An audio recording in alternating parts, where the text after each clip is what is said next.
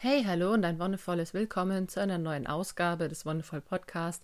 Mein Name ist Petra und ich freue mich, dass du dabei bist. Und ich möchte es gleich vorneweg sagen, das ist heute eine kleine Sonderfolge. Warum, wieso, weshalb hat eigentlich einen ganz aktuellen Hintergrund. Und zwar geht ja gerade ganz viel die Debatte rund ums Thema Homöopathie. Ich habe dazu selber mal in einer Folge so einen kleinen Anschnitt gemacht, habe gesagt, dass ich dem Konzept gegenüber sehr positiv gegenüberstehe. Und nachdem jetzt gerade mit dem Video vom Neo Magazin Royal und verschiedenen anderen Seiten, da wo beklagt wird, dass es Kassenleistung und so weiter ist, habe ich, äh, sehe ich einfach gerade die Notwendigkeit, mich dazu zu äußern, weil ich das gerne loswerden möchte, weil ich dann sehr, sehr, sehr großes gesellschaftliches Problem dahinter sehe und es in meinen Augen natürlich auch total was mit Lifestyle zu tun hat, mit Yoga in gewisser Weise und mit Entspannung. Es ist eine, eine Art, wie wir mit unserem Körper umgehen ob wir uns schulmedizinisch oder homöopathisch behandeln lassen. Es ist eine Einstellung zum Leben an sich wie vertraue ich meinem Körper. Und es ist, finde ich, auch nochmal ein ganz anderer Aspekt zu sagen, man schaut sich das einerseits auf einer medizinischen Ebene an, so wie wir es halt kennen, ne, mit Forschung, mit Hintergründen, mit bla bla bla, was weiß ich, und aus einer wirklich einer lebensphilosophischen Perspektive heraus. Und deswegen will ich jetzt einfach heute diese Folge machen und ich lade dich ein, das gerne auch zu teilen und dich da einfach mal selber mit auseinanderzusetzen, wenn du es noch nicht gemacht hast, weil es natürlich super wichtig ist, wie wir unser Leben gestalten und vor allem auch im Zusammenleben. Denn das nervt mich an dieser Debatte eigentlich am meisten, dass all diejenigen, die der Homöopathie gut gesinnt gegenüberstehen, als totale Idioten, Deppen, Narren, leichtgläubig hingestellt werden und die, die vermeintlich eben schulmedizinisch behandeln, sich, äh, sich behandeln lassen, ja alles besser wüssten, was auch immer. Und das ist so ein Käse. Ich meine, warum kann man sich denn nicht, das ist bei vielen Dingen so, Warum kann man sich nicht einigen? Okay, es gibt Leute, die mögen das, es gibt Leute, die mögen das und es sind beide Positionen vollkommen okay, wenn man damit nicht versucht, die anderen irgendwie zu diskreditieren oder auszugrenzen. Klar kommt bei der Debatte eben nochmal mit ins Spiel rein, dass es ja auch gerade darum geht, dass es eine Kassenleistung ist, dass dafür quasi alle Menschen, die einen Krankenkassenbeitrag zahlen, der das quasi mittragen. Aber das möchte ich auch gerne noch mal nachher nochmal aufziehen, dass der Krankenkassenbeitrag an sich was ist, was ein interessantes Prinzip hier in Deutschland ist und dass Krankenkassen generell oder das System der Krankenkassen generell ziemlich miserabel ist in Deutschland. Okay, aber erstmal zum Thema an sich. Was ist Homöopathie? Die homöopathische Heilmethode, die beruht auf Erkenntnissen von einem deutschen Arzt und Chemiker, der hieß Samuel Hahnemann, hat von 1755 bis 1843 gelebt und der war sehr frustriert, müsste man sagen, von den damals bestehenden Behandlungsmethoden. Das war natürlich, muss er vorstellen, ne, 18. Jahrhundert relativ brutal, relativ invasiv, teilweise eben mit einer sehr hohen Sterblichkeit verbunden bei den Leuten, die behandelt wurden. Und er hat halt gesagt, ja, so kann es doch eigentlich nicht sein. Also man muss doch irgendwie einen Weg finden, um sanft, schnell und mit möglichst wenig Nebenwirkungen oder Risiken jemanden von seinem Leiden befreien zu können. Deswegen hat sich tatsächlich er selbst so ein bisschen auf die Suche gemacht nach genau diesen nebenwirkungsfreien und wirksamen Alternativen. Und letztendlich kam er eben dazu, Mittel zu erforschen und zu, herzustellen, die sehr, sehr wenig Bestandteile tatsächlich haben. Also die Wirkdosen sind sehr, sehr gering. Das ist auch das, was der Homöopathie häufig vorgeworfen wird. Da ist ja so wenig drin, das kann gar nicht wirken, außer über den Placebo-Effekt. Und das ist natürlich etwas, was damals noch viel mehr oder wahrscheinlich heute inzwischen genauso viel bemängelt wurde, dass das alles nur Irrglaube und Einbildung sei. Aber dazu möchte ich auch gleich was sagen. Ähm, klar kann es sein, dass ein Placebo-Effekt auftritt. Aber das Schöne am Placebo-Effekt ist, dass dieser Placebo-Effekt wirkt. Vielleicht wirkt nicht das Mittel an sich, aber wenn ich mir einbilde, dass dieses Zuckerkügelchen, das ich gerade geschluckt habe, mir meine Schmerzen nimmt, wenn ich weiß, mein Körper reagiert jetzt irgendwie und danach geht es mir besser, dann ist es tatsächlich erwiesenermaßen so, dass Placebo-Effekt die Selbstheilungskräfte des Körpers anregt. Es gibt Studien mit Krebspatienten und Patientinnen, die nur mit Placebos behandelt wurden, wo der Krebs zurückging. Es gibt Studien mit Schlafstörungspatienten und Patientinnen, die keine Schlafstörungen mehr hatten.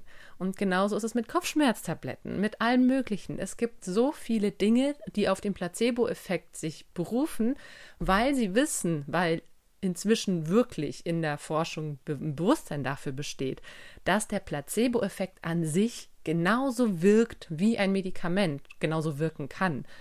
Das gleiche lustigerweise umgekehrt mit dem Nocebo-Effekt. Das heißt, wenn du nicht daran glaubst, dass ein Mittel wirkt, dann wird es auch nicht wirken. Und egal was drin ist, wenn du dir irgendwie, ähm, ich sag mal jetzt ein blödes Beispiel, ist vielleicht Alkohol, aber auch da ist es was. Wenn du denkst, du trinkst keinen Alkohol, obwohl du dir irgendwie gerade einen halben Liter reingepfiffen hast, dann kann es sein, dass du tatsächlich keine körperlichen Symptome davon hast.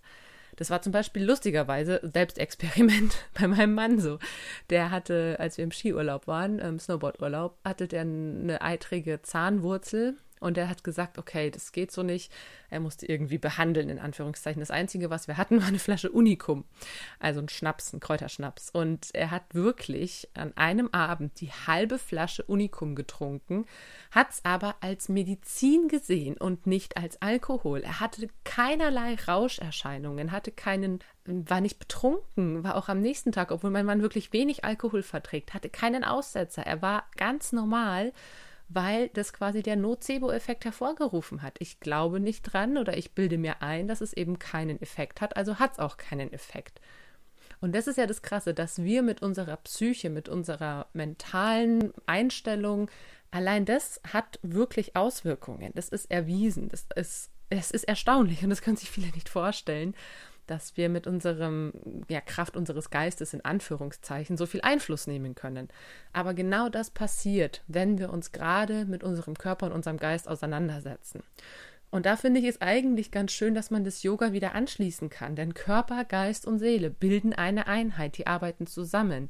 Die kann man nicht getrennt voneinander betrachten. Du kannst es versuchen und vielleicht was machen, was vermeintlich nur den Körper angeht, aber es wird immer auch eine Auswirkung auf Geist und Seele haben und genauso andersrum. Dein Geist wird immer deinen Körper und deine Seele mit beeinflussen, egal ob du das jetzt beabsichtigst oder nicht. Ein Beispiel dafür sind zum Beispiel auch Depressionen.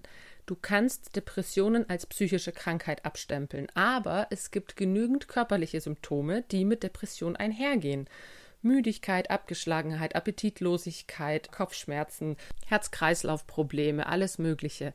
Und du kannst es natürlich auch sagen, hier, du behandelst es mit irgendeinem Antidepressiva oder du sagst, hey, du begibst dich mal wirklich in eine Therapie. In eine Therapie, wo du nur Kraft deiner Vorstellung, Kraft deines Geistes durch die Anleitung einer entsprechenden Fachperson schaust, dass du dir wieder ein positives Weltbild machst dass du wirklich wieder eine Lebensfreude entwickelst. Und das eine ist die Behandlung der Symptome. Ne? Du hast irgendwie eine Depression, also schmeißt du dir Sedativa rein oder äh, Antidepressiva. Oder packst du das Unheil, sage ich mal, an der Wurzel und versuchst wirklich die Ursache zu beheben, um eben nicht mehr in dieser Depression leben zu müssen und die irgendwie mit Medikamenten einzudämmen, sondern um generell wieder ein fröhlicherer und glücklicherer Mensch zu sein. Das zweite, dieser zweite Schritt, die Ursachen zu beheben. Das ist das, was in unserer Gesellschaft und in unserem modernen Medizinsystem eigentlich unerwünscht ist, sage ich mal. Denn wenn man bei allen Menschen die Ursachen für eine Krankheit oder für was auch immer beheben würde, ja, dann muss man leider so sagen, könnte man kein Geld mehr damit machen. Wenn alle Menschen glücklich und zufrieden wären, wenn alle Menschen gesund wären, ja, was macht denn dann das Gesundheitssystem? Das steht dann ganz schön blöd da tatsächlich. Und die Ursachenforschung, die Ursa dem, dem Nachgehen an in den Ursachen ist was, was in anderen medizinischen Traditionen wie der TCM, der traditionellen chinesischen Medizin, ja auch viel, viel weiter verbreitet ist und auch wirklich viel mehr Sinn macht. Und da wird eben auch vorbeugend mal was gemacht. Wenn ich schon merke, oh, irgendwie, ja, geht's mir heute nicht ganz so gut, ich lasse mal eine Akupunktur machen. Oder vielleicht brauche ich mal irgendwie eine Shiatsu-Massage entlang den Meridianen, um die Energie wieder fließen zu lassen. Da ist häufig der Umgang mit dem eigenen Körper ein ganz anderer, als es bei uns der Fall ist. Viele ziehen irgendwie so die ersten Symptome von einer Krankheit mit, beachten sie vielleicht gar nicht richtig und sind dann irgendwann halt richtig ausgenockt. Gleichzeitig gehen sie dann aber schon wieder arbeiten oder ihren Aktivitäten nach, wenn sie noch gar nicht ganz auskuriert sind. Und so ist es eigentlich ein Teufelskreis, dass wir irgendwie immer krank sind oder belastet oder irgendwas haben oder was auch immer. Okay, damit bin ich eigentlich schon im nächsten Thema. Also wie gesagt, auch wenn es nur Placebo ist, es wirkt trotzdem, weil der Placebo erwiesenermaßen wirkt. Und das Zweite ist, unsere Gesellschaft legt wirklich keinen Wert darauf, dass man auch mal krank sein darf, dass man auch mal Schwäche zeigen darf. In unserer Gesellschaft muss man immer funktionieren, man muss immer leistungsstark und bereit sein. Und Krankheit wird meist als sehr lästig und als überflüssig empfunden aber dass Krankheiten auch ganz oft einen Entwicklungsschritt zeigen. Also finde ich gerade bei Kindern so spannend, dass meine Kinder wirklich sehr, sehr selten krank sind und dass immer, wenn sie krank waren, sich irgendwas getan hat, auf einer kognitiven Ebene, auf einer motorischen Ebene, was auch immer. Und wir bleiben in unserer Entwicklung ja nicht stehen. Wir entwickeln uns ein Leben lang weiter. Wir lernen ein Leben lang. Und es kann gut sein, dass zum Beispiel einfach mit einem neuen Lebensabschnitt, mit einer großen Veränderung eine Krankheit einhergeht weil unser System so drauf reagiert. Aber nein, es ist unerwünscht. Diese Krankheit muss sofort unterbunden werden. Man hat keine Zeit, sich mal zwei Wochen hinzulegen und auszukurieren, sich mit sich selbst und mit dieser Krankheit zu beschäftigen. Nein, man muss am besten nach zwei Tagen wieder auf der Matte stehen. Und das ist so problematisch. Ich kann wieder ein Beispiel von meinem Mann anbringen. Stefan, tut mir leid, dass ich dich jetzt so oft hier zur Rate ziehen muss, aber ich finde es einfach so geil, dass mein Mann im Studium zweimal eine eitrige Mandelentzündung hatte. Und ich war schon wirklich so, oh Gott, du musst jetzt echt mal zum Arzt oder zur Ärztin gehen. Und er hat sich einfach wirklich zwei Wochen auf der Couch eingenistet, mit viel Tee, mit viel Honig, mit viel Ruhe und vielen Computerspielen und hat es, ohne einen Arzt oder eine Ärztin gesehen zu haben, auskuriert. Ich meine, ich war trotzdem schon so ein bisschen in Hab-Acht-Stellung. Spätestens, wenn er irgendwie noch hohes Fieber bekommen hätte, hätte ich ihn wahrscheinlich gefesselt ins Auto geschmissen und irgendwo hingefahren. Aber er war so zuversichtlich und er hat darauf vertraut, dass sein Körper das hinkriegt und eben nur mit Tee und Honig und entsprechend Ruhe zweimal innerhalb von drei Jahren diese, diese eitrige Mandelentzündung auskuriert. Und das finde ich halt so abgefahren, dass es wirklich geht, wenn man sich die Zeit nimmt dass es so viele verschiedene Beschwerden gibt, denen man einfach nur die gewisse Beachtung schenken muss, sag ich mal. Ne? Du musst dich drauf einlassen. Und das ist ja auch was, dass Krankheit oft einfach weggeschoben wird, betäubt wird, nicht beachtet wird, weil es ein lästiges Übel ist und nicht als Chance gesehen wird. Manchmal werden wir auch krank, weil wir zum Beispiel zu wenig Zeit für uns selbst haben. Das kannst du dir einfach mal selber mal durch den Kopf gehen lassen, wann du das letzte Mal krank warst. Und warum vielleicht auch? Viele fragen ja gar nicht, warum bin ich krank, sondern denken, ich habe mir halt irgendwo was eingefangen aber häufig fangen wir uns auch dann was ein, wenn es uns selbst nicht so gut geht, wenn wir vielleicht wirklich psychisch belastet sind, wenn uns irgendwas auf der Seele liegt, ne, wieder dieses Zusammenspiel, dann sind wir auch viel anfälliger, als wenn wir im Saft sind, als wenn wir in unseren Kräften stehen, gut gelaunt sind. Es ist leider der Fall, dass wir, egal auf welcher dieser drei Ebenen wir angeknackst sind, sich die anderen relativ schnell nachziehen lassen. Aber zum Glück auch im Gegenteil, wenn wir irgendwo angeknackst sind, können die anderen beiden Bereiche dafür sorgen, dass auch der dritte Bereich wieder sich erholt.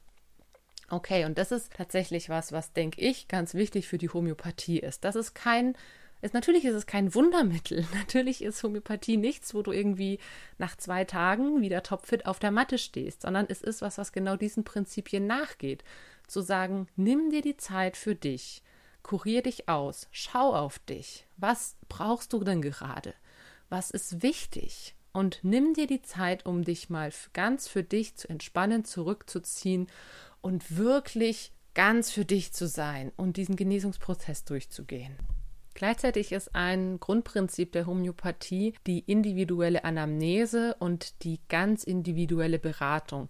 Das ist häufig was, was in der Schulmedizin versucht wird, aber einfach aufgrund der hohen Patientinnenzahlen nicht gewährleistet werden kann. Ne? Wenn du irgendwie zu einem Arzt oder zu einer Ärztin gehst, dann wird gesagt, okay, wie geht's dir? Ja, nicht so gut. Ja, was hast du? Ja, Kopfschmerzen. Hier, nimm das. Oder ist im höchsten der Gefühle noch, äh, haben Sie vielleicht eine Vorerkrankung? Okay, dann nehmen Sie bitte das andere.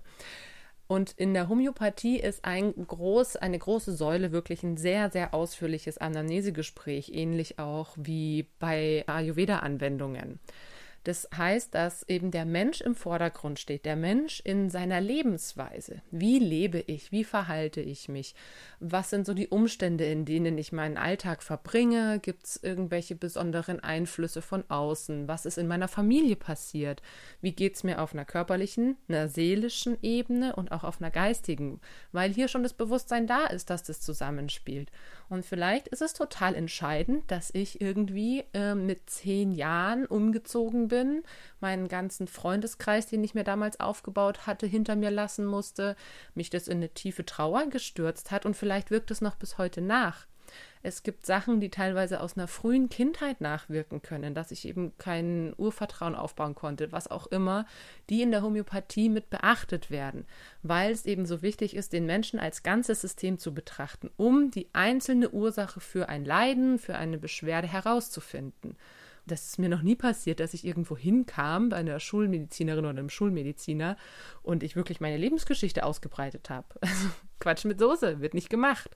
Wenn du jemanden kennst, dann schreib es mir bitte irgendwo in die Kommentare oder schreib mir eine E-Mail. Diesen Schulmediziner oder diese Schulmedizinerin würde ich wirklich gerne kennenlernen, weil es mir einfach noch nicht untergekommen ist. Und ich war jetzt auch schon bei einigen. Ja, und diese individuelle Beratung und diese Anamnese stellt die Grundlage dafür, dass du auch richtig behandelt wirst, weil es kann natürlich sein, dass es dann gewisse Dinge für dich nicht in Frage kommen.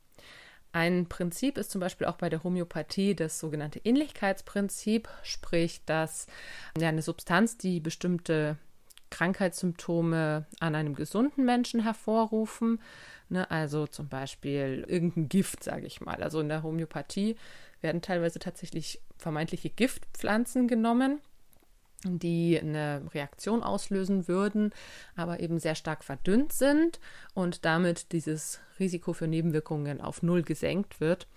Das kann dann zur Behandlung von einem Kranken verwendet werden, von einer kranken Person mit ähnlichen oder gleichen Symptomen, wie quasi, wenn du jetzt sagst, okay, ich, jetzt gehen wir mal wirklich wieder auf die Symptomebene zurück ich bin eigentlich ein gesunder Mensch, ich nehme irgendwas ein und bekomme Kopfschmerzen.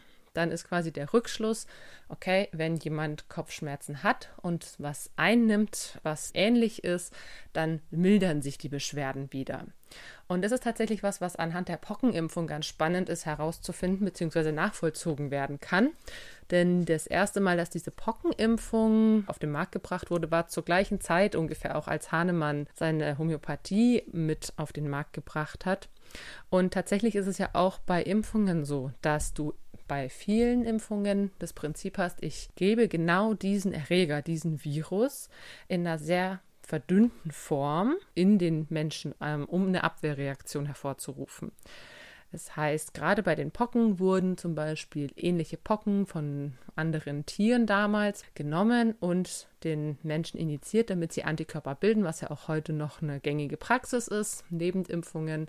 Allerdings war halt da immer das Problem, und ist auch heute noch das Problem, dass es sehr viele Zusatzstoffe gibt, die ähm, manchmal sehr hohe, manchmal eher weniger Nebenwirkungen hervorrufen. Aber genau das ist auch das, was das Spannende dran ist, dass diese Pockenimpfung, die erste und die Homöopathie zeitgleich rauskamen und auf diesem gleichen Prinzip beruht haben. Wenn du dich noch mehr um, für das Thema Ähnlichkeitsprinzip und Wirkweise von Homöopathie interessierst, dann kann ich dir da auch nur einen anderen Podcast empfehlen. Ich setze dir den Link unten mit rein, beziehungsweise lese dich ein oder such dir entsprechend wirklich einen behandelten Arzt oder eine Ärztin, die homöopathisch ausgebildet ist und hol dir da einfach mal die Infos ein, die du brauchst. Mir geht es ja jetzt tatsächlich auch darum zu sagen, warum ist das alles so krass debattiert momentan? Äh, einerseits ist es natürlich immer noch die Skepsis, dass es funktionieren kann, wenn da nur so wenig Wirkstoff drin ist. Wie gesagt, schon erklärt, einerseits Placebo, der tatsächlich wirkt und andererseits die, sind die Wirkstoffe tatsächlich trotzdem erforscht und es gibt da auch Studien zu, die da eine Wirkung nachweisen können. Das Problem ist, dass du ja tatsächlich nicht weißt, wie wirkt es auf den Menschen, wenn da eben noch der Geist mit reinspielt. Also du kannst nicht unterscheiden, ist das jetzt ein Placebo oder eben nicht, wenn du nur die, das homöopathische Mittel hast. Aber es gibt eben auch Versuche an Tieren und Pflanzen tatsächlich, wo eine Wirkung nachgewiesen werden konnte. Natürlich kann man jetzt sagen, äh, Tiere und Pflanzen sind aber keine Menschen. Ja, klar. Aber es ist auf jeden Fall eine Veränderung eingetreten. Und das andere große Ding ist natürlich, äh, aber warum ist es eine Kassenleistung, wenn das gar nicht so gut erforscht ist? Warum bezahlen quasi alle Menschen, die Krankenkassenbeiträge zahlen, eine Behandlung, für die eigentlich nicht gesichert ist, wie sie anschlägt, warum sie anschlägt. Und ich finde, das sind mehrere Ebenen, die man da betrachten muss. Einerseits fühlen sich damit Leute wahrscheinlich unfair behandelt. Das habe ich ja letztes Mal schon gesagt. Leute, die meckern, sie haben oft den Eindruck, dass sie ungleich oder ungerecht behandelt werden. Letztendlich musst du dir denken, okay, was jetzt ja zum Beispiel Brillen oder Zähne oder sowas angeht, was keine Kassenleistung ist. Es ist schwer zu vergleichen. Du hast mit der Homöopathie Mittel oder eine Therapieform, die im besten Fall dafür sorgt, dass der Mensch weniger krank ist. Und tatsächlich gibt es Studien, die zeigen, dass Menschen, die homöopathische Mittel nehmen, gesünder leben. Aber das hängt natürlich auch oft damit zusammen, dass sie ein ganz anderes Körperbild, eine ganz andere Lebensweise haben. Die ernähren sich gesünder, bewegen sich mehr, haben vielleicht weniger stressige Jobs oder achten einfach generell mehr auf sich. Und jetzt kannst du mal überlegen, wenn eine Person wirklich ernsthaft krank ist, ich sag mal einen stressigen Job hat, permanent Bluthochdruck oder irgendeine Herz-Kreislauf-Erkrankung, die bekommt ihre Medikamente ja auch gezahlt. Aber diese Person wird ihr Leben lang Medikamente nehmen, weil, wie gesagt, nur die Symptome behandelt werden und nicht die Ursachen. Jemand, der sich homöopathisch behandeln lässt, diese Person wird wahrscheinlich ab und zu mal im Jahr sich ein paar Fläschchen Globuli kaufen oder sonst was und dann ist es erstmal gut. Dann, wird, dann, dann sind es keine großen Ausgaben und klar macht es einfach die Menge. Ne? Die Menge macht es. Der Umsatz wird dann dadurch generiert, dass das eben viele darauf zurückgreifen, weil sie auch gerade bei Kindern oder bei Jugendlichen vorsichtig sein wollen, weil schon ein Bewusstsein dafür da ist, hey, in anderen schulmedizinischen Produkten sind vielleicht nicht ganz so unbedenkliche Stoffe drin, die gewisse Nebenwirkungen hervorrufen können. Und das finde ich halt schon krass, weil darüber machen sich die wenigsten Leute Gedanken. Die schmeißen einfach eine Ibu rein. Ich sage jetzt immer Ibu, das ist stellvertretend für alles andere.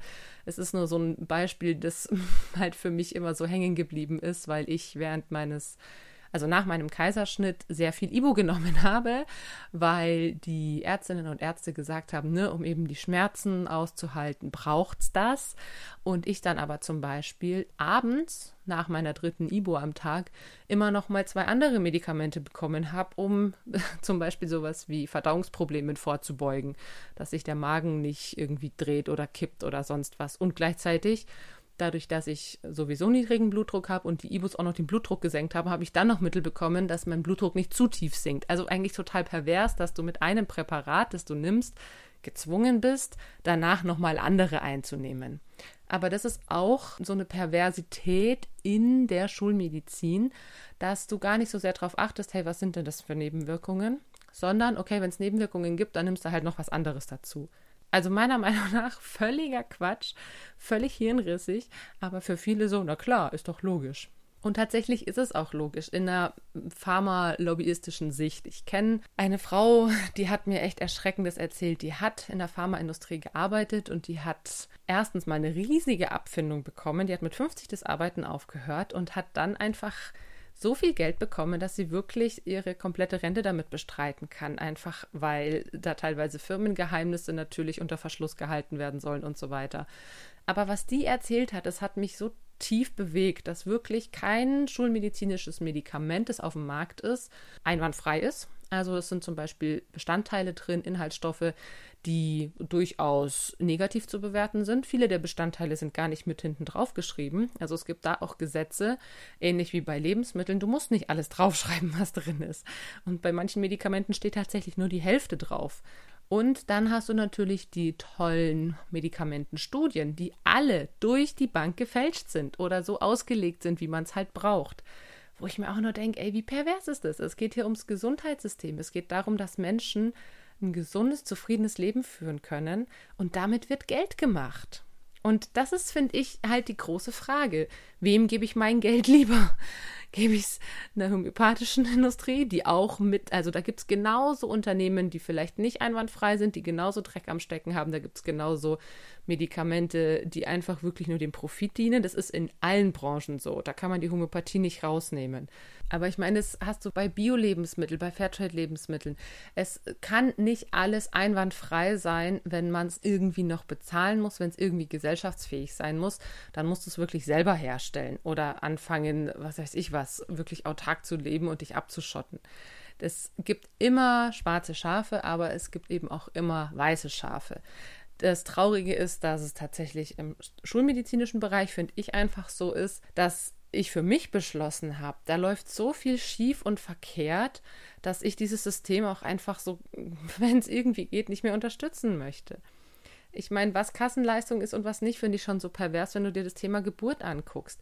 Eine Frau, die einen primären Kaiserschnitt will, also einen Wunschkaiserschnitt. Du kannst in eine Klinik gehen und sagen, ich habe Angst vor einer natürlichen Geburt, ich möchte einen Wunschkaiserschnitt. Wird sofort gemacht, ohne nachzufragen. Wenn es ein cooler Oberarzt oder eine coole Oberärztin ist, dann wird vielleicht schon gesagt, naja, Sie wissen schon, dass eine natürliche Geburt an und für sich besser ist, aber wenn die Frau das gut darlegen kann, wird ein Wunschkaiserschnitt gemacht. Der kostet ungefähr, es kommt auf die Region, aufs Krankenhaus, auf alles Mögliche an, wie lange die Frau danach noch im Krankenhaus ist, aber Minimum 6.500 Euro.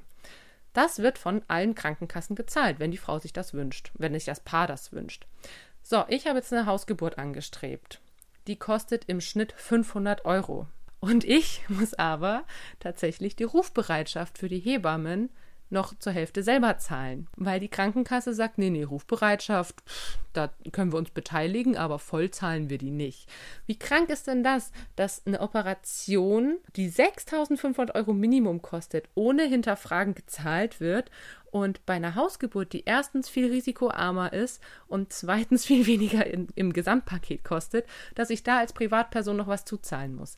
Also da sieht man doch schon, dass irgendwas verkehrt läuft. Und es ist natürlich jetzt nur ein Beispiel von vielen. Mein Mann sagt zum Beispiel auch immer, warum zahle ich eigentlich einen Krankenkassenbeitrag? Ich gehe doch eh nie zum Arzt oder zur Ärztin. Ja, klar, du kurierst deine zwei eitrigen Mandelentzündungen einfach zu Hause aus. Und es ist aber so eine Art Solidaritätsprinzip. Ne? Wenn du mal krank bist, dann zahlst du das auch. Ich meine, wie gesagt, meinen Kaiserschnitt habe ich im Endeffekt jetzt über die Jahre auch selber gezahlt, wenn man es hochrechnet. Und du zahlst halt dafür, dass vielleicht mal im Alter irgendwas ist. Oder du zahlst zum Beispiel für deine Eltern, deine Großeltern, deine Kinder, was auch immer. Und das ist der Punkt, wo halt viele sagen, äh, ich will aber nicht mit meinem Krankenkassenbeitrag äh, irgendwelche Leute mit der Homöopathie finanzieren. Dann sag ich, ich habe aber auch keinen Bock, ähm, zum Beispiel für irgendwelche Leute, die permanent Bluthochdruck haben, der ihre Bluthochdruckmedikamente zu bezahlen, nur weil sie sich zu fein sind, einfach mal einen Yogakurs, einen Achtsamkeitskurs, einen Meditationskurs zu besuchen oder sich einfach mal zu Hause auf die Couch setzen und nichts tun. Ihre Ernährung umstellen, aufhören zu rauchen, keine Ahnung. Das zahle ich ja dann auch alles mit. Aber so funktioniert es halt nicht. Wir können uns nicht gegenseitig die ganze Zeit die Scheiße an den Kopf schmeißen und sagen, äh, ihr seid blöd, weil ihr irgendwie hier Quacksalbern vertraut. Und ich kann genauso wenig sagen, äh, ihr seid blöd, weil ihr euch die ganze Zeit irgendwelche Medikamente reinpfeift und nicht nach den eigentlichen Ursachen guckt. Das hat keinen Zweck. Es hilft nur, wenn man sich wertschätzend miteinander auseinandersetzt. Und ich finde eben gerade hier ist die Debatte sehr ins Polemische abgedriftet, sehr ins Ihr seid alle scheiße und ihr habt doch eh keine Ahnung Gebiet. Und das finde ich so unglaublich anstrengend. Wenn die Menschen sich für eine Behandlungsmethode entscheiden, die für sie passt, dann sollte das meiner Meinung nach durchaus von den Krankenkassen übernommen werden. Und wenn jetzt jemand an chronischen Kopfschmerzen leidet und sich permanent die Ibus selber kaufen muss, dann würde ich einfach mal anfangen zu fragen, okay, woher kommen denn diese Kopfschmerzen? Was kann ich tun, damit ich mir nicht diese Ibus auf meinen, aus, also aus der eigenen Tasche zahlen muss, sondern was kann ich vielleicht dagegen tun, dass ich gar keine Kopfschmerzen mehr habe. Das sind doch die eigentlichen Sachen, ne? Wenn ich einen Hustensaft brauche, kann ich mir dafür genauso ein Rezept holen. Wenn ich sage, ich brauche Cortisol oder eine Cortisolsalbe, dann kann ich mir dafür auch ein Rezept holen. Und es ist echt dieses, oh, ich muss wofür Geld ausgeben, wo anderes hinterhergeschmissen bekommen. Naja, so ist es halt einfach nicht. Ne? Mein Mann hat den Honig und den Tee, den er für seine Mandelentzündung gebraucht hat, auch selber gezahlt. Aber weil es erstens ein Pups ist, wenn alle das so machen würden, dann würden wir das Gesundheitssystem sehr stark entlasten. Und zweitens, weil du dir immer vorstellen musst, hey, es ist für alle gesorgt. Eigentlich ist für alle gesorgt. Und eigentlich ist es schön, dass wir in einer Gesellschaft leben, wo uns so viele Möglichkeiten zur Verfügung stehen. Du kannst sagen, du lässt dich homöopathisch behandeln, du lässt dich ayurvedisch behandeln, du lässt dich schulmedizinisch behandeln oder du legst dich einfach auf die Couch und machst nichts. Es ist für alle was dabei und wir sollten anfangen, das zu akzeptieren und zu respektieren, dass andere Leute nicht so leben wie wir und ein anderes Leben führen. Und wir sollten anfangen, uns wieder mehr um uns selbst zu kümmern, um unseren Körper zu sorgen und auch unseren Geist und unsere Seele in, der, in die Debatte einfach mehr mit einfließen lassen. Also wirklich zu gucken, wenn es uns schlecht geht, warum geht es uns schlecht? Und was können wir konkret dagegen tun? Und ich will wirklich niemandem zu nahe treten. Und ich hoffe sehr, dass du mein eigentliches Anliegen verstehst.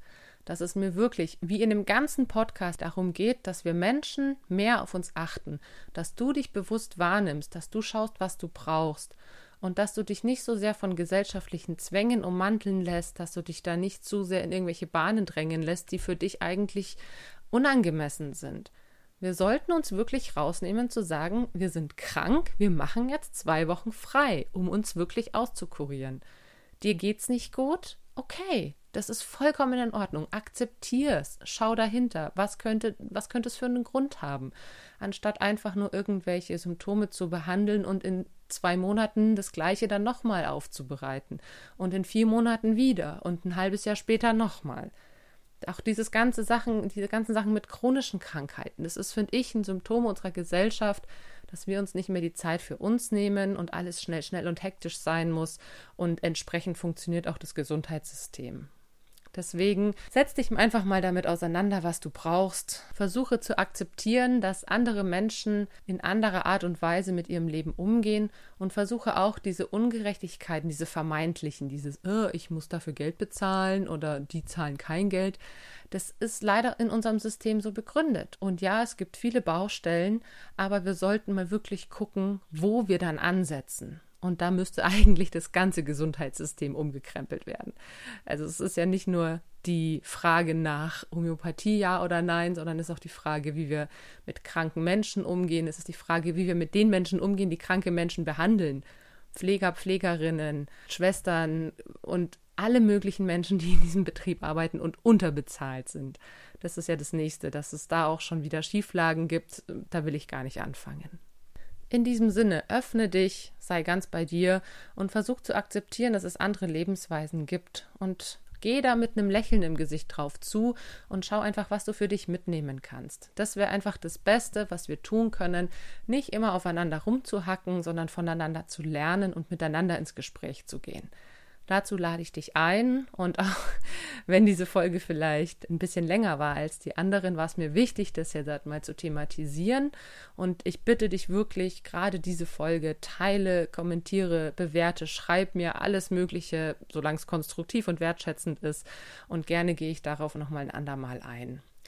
Wir hören uns dann nächste Woche wieder mit einem weniger kontroversen Thema. Ich freue mich bis dahin, alles Gute und noch einen wonnevollen Tag.